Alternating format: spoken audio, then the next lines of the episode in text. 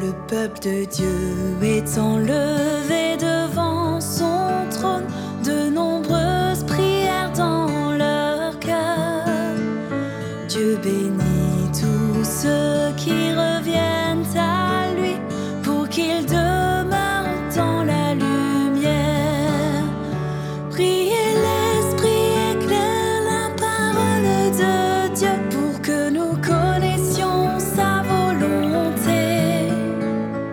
chacun chérisse la parole de Dieu et qu'il cherche à mieux le connaître. Que Dieu nous accorde